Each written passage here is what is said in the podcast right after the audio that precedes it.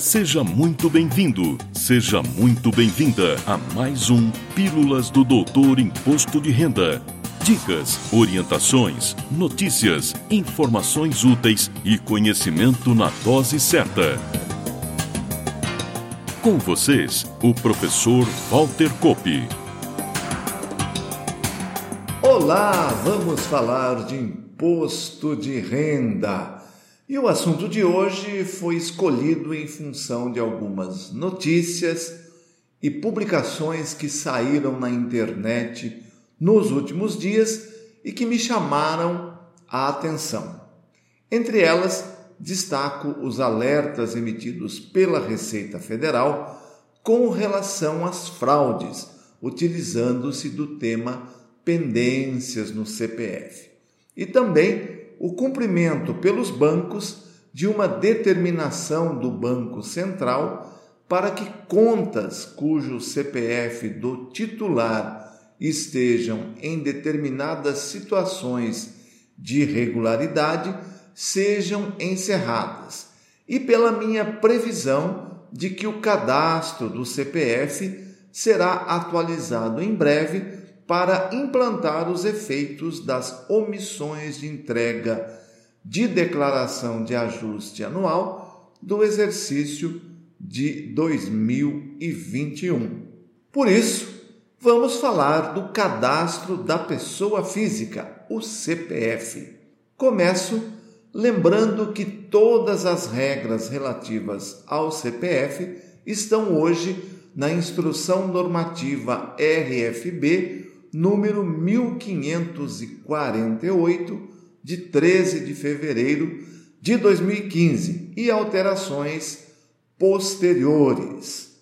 Também volto no tempo para lembrar que no período de 1998 a 2007 existiu a chamada Declaração Anual de Isento DAI cujo objetivo foi depurar a base de dados do CPF a partir da entrega anual da informação cadastral para aqueles cidadãos que não estavam obrigados à entrega da declaração de ajuste anual.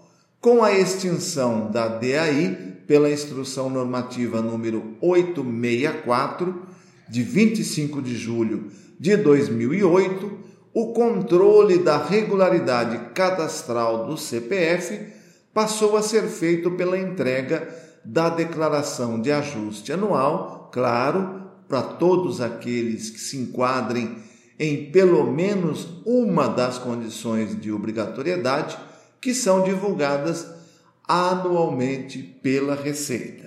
Assim, aquele contribuinte que estava obrigado à entrega e não o fez, tão logo ocorre esse processamento, passa a condição de CPF pendente de regularização. Essa situação cadastral causa uma série de problemas ao cidadão, que terá dificuldades para movimentar conta bancária, obter crédito, receber aposentadoria, prestar concursos públicos, enfim, uma série de outras atividades do dia a dia passam a ser afetadas.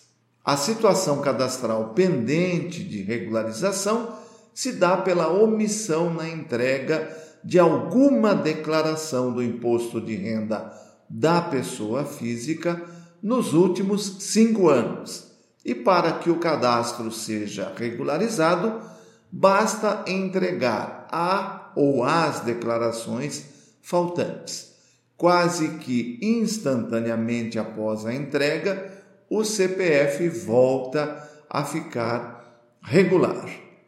Hoje temos basicamente as seguintes situações cadastrais no CPF: regular indica a inexistência de pendências cadastrais, pendente de regularização indica omissão na entrega de pelo menos uma declaração de imposto de renda nos últimos cinco anos, situação de suspenso significa que existem dados incorretos ou incompletos no cadastro.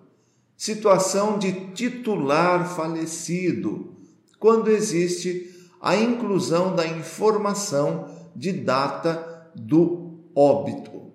Hoje, a inscrição no CPF, a partir do convênio que foi efetuado com os cartórios de registro civil de todo o país, é feita no ato da obtenção da certidão de nascimento.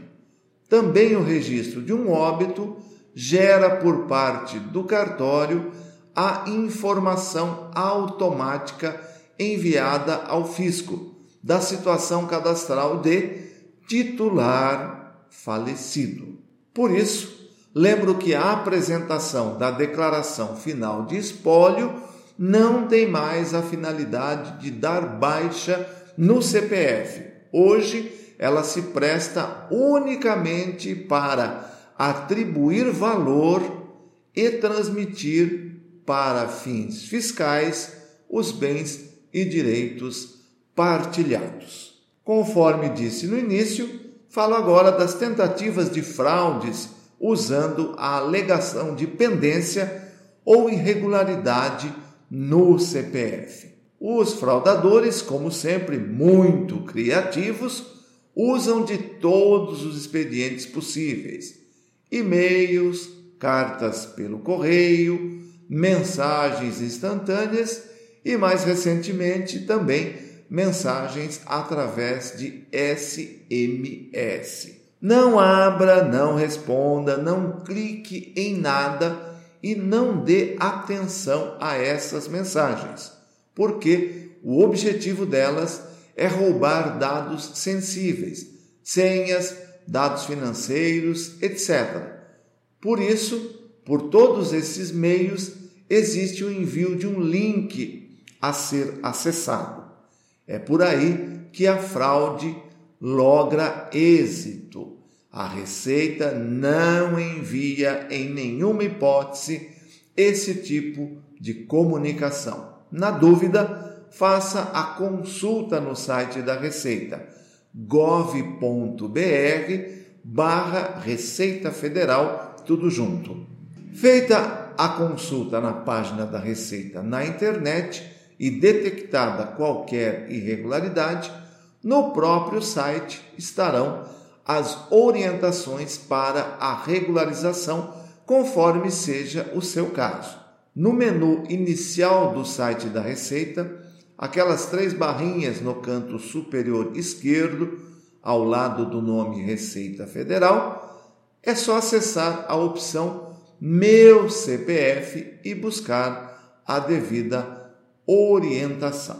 E por último, mas não menos importante, falo da determinação do Banco Central do Brasil para que os bancos encerrem as contas dos clientes com CPF irregular, conforme comunicado número 36108 de 28 de agosto de 2020, cujo objetivo é melhorar a qualidade do cadastro de clientes do Sistema Financeiro Nacional cuja sigla é CCS. Conforme orientação, as contas devem ser encerradas, mesmo que haja saldo, valores estes que ficarão à disposição de seus titulares, mesmo após o encerramento. E fico por aqui. Por hoje é só. Na próxima semana, mais um tema relevante feito com todo carinho, especialmente para você. Até lá! Valeu!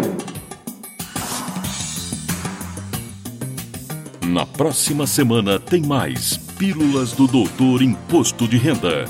Obrigado por ter ficado conosco. Espalhe a novidade aos amigos. Mande suas sugestões de pauta, seus elogios e suas críticas para pílulas.doutorir.com. Até lá!